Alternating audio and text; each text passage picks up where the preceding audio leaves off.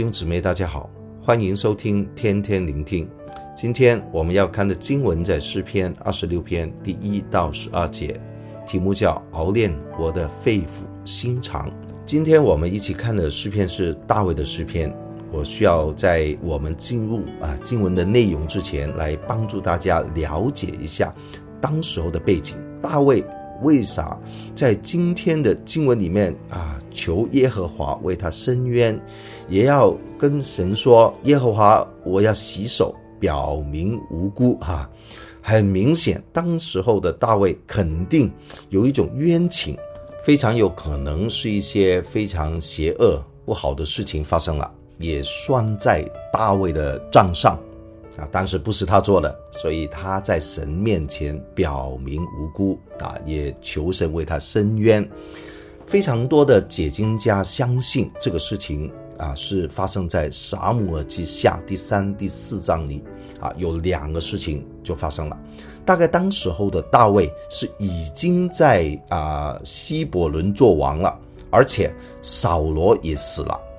扫罗死了以后，理应是大卫做整个以色列的王的，不过却事与愿违，大卫没有能够做整个以色列的王，啊，反而啊扫罗的儿子伊施波设啊继了王位，啊，因此两家就不停的征战，结果大卫常有得胜，因为他日战强胜啊，上帝与他同在，所以呢，在伊施波设下面有一个元帅。这个元帅叫亚尼尔，他看到这个伊斯波设啊不成器啊，因此他就不想扶助他了，所以他跑去与大卫立约，希望啊能够帮助大卫做整个以色列的王。不过呢，大家要知道，这个亚尼尔就是当年扫罗手下的大元帅，是代表扫罗来追杀大卫，追的最狠就是他了。当时候的大卫啊，真的是愿意为着国家的统一，不再又有内战，就放下一己的仇恨，愿意与亚尼尔和好立约啊，因此呢，就祝福他平平安安的回家，以后大家统一结盟这样子呢。啊，不过呢，又有插曲发生了，就是当亚尼尔准备要回去的时候，给大卫手下的一个元帅，名叫约押。知道这个事情，约押的弟弟啊亚撒黑曾经给亚尼尔杀死的，所以约押当时候就追赶啊亚尼尔啊气哄他，却把他杀死。当亚尼尔被杀的消息传回啊以色列民那边啊，大家也害怕了，所以有两个人呢就跑到伊施波设的宫殿里面，又把他杀死。所以，当这两个事情发生了，肯定很多人都以为是大卫在后面出手的。所以，因此呢，大卫就在诗篇二十六篇，今天我们看的经文里面，向我们的神来呼求。所以，你看头三节的经文，大卫这样说：“耶和华，求你为我伸冤，因为我向来行事纯全，我倚靠耶和华，并不动摇。”耶和华，求你察看我，试验我，熬炼我的肺腑心肠。肺腑心肠就说到心底里面的思念想法，求神来到完全的察看试验。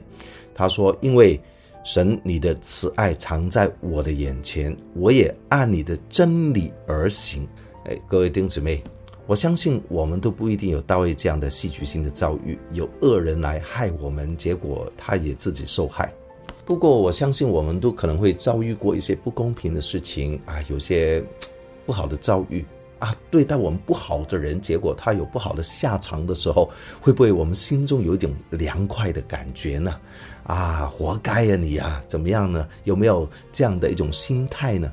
你看大卫，他来到上帝的面前，他说：“查看我。”试验我，熬炼我的肺腑心肠。很多时候，我们嘴巴没说出来，但是可能心中有一种不好的想法，幸灾乐祸。但是大卫说：“我要按你的真理而行。”所以，这个是我们值得向大卫效法的地方。不管可能我们遭遇不好不公的时候，但是我们得按上帝的真理而行。所以，第四到第六节。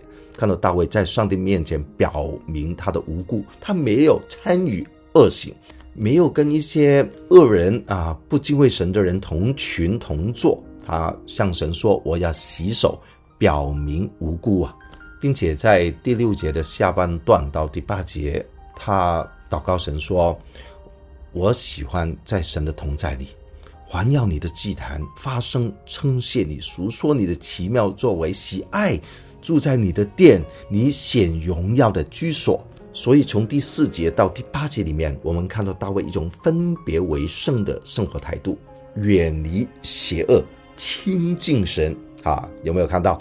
这也是我们每天的操练学习。所以，因此，弟兄姊妹，你现在在听，天天聆听，很好。你是亲近神，也保守我们的心，远离邪恶，好不好？然后呢，第九节到第十节，大卫的祷告，求神保守，因为神一定会审判恶人的。所以，大卫祷告神说：“求神保守他，不要把他的性命跟流人血的人一同被除掉，不要把。”他与一些恶人放在一起受审判，然后呢，第十一到十二节的大卫，他向神立下志向。你有没有看到十一节？他说了：“自愈我，自愈我，就是不管其他人怎样，治愈我啊！”有没有记得这三个字？在约书亚的口中也出来了。他说：“治愈我和我家，必定要侍奉耶和华。以色列民，你们怎么选择是你们的事。治愈我，一定要侍奉耶和华。”这里大卫也立了一个志向，治愈我，却要行事存全啊！像我们看到啊，前面第一节行事存全，求你救赎我，怜恤我，哈利路亚！弟兄姊妹，我们的生命啊，都可能会像大卫一样遭遇一些我们没有想过的事。但是大卫知道，所有的环境发生都是神熬炼他的一种方式，所以他祷告神说，熬炼他自己的肺腑心肠，把它里面的一些不好的意念都能够陈明出来。所以圣经说，鼎位炼银，炉位炼金，唯有耶和华是熬炼人心。愿意我跟你今天在上帝的面前，都能像大卫一样。能够坦然的来到神的面前，求神来察看、试验、熬炼我们的肺腑心肠，并且都能够按真理而行。祝福大家。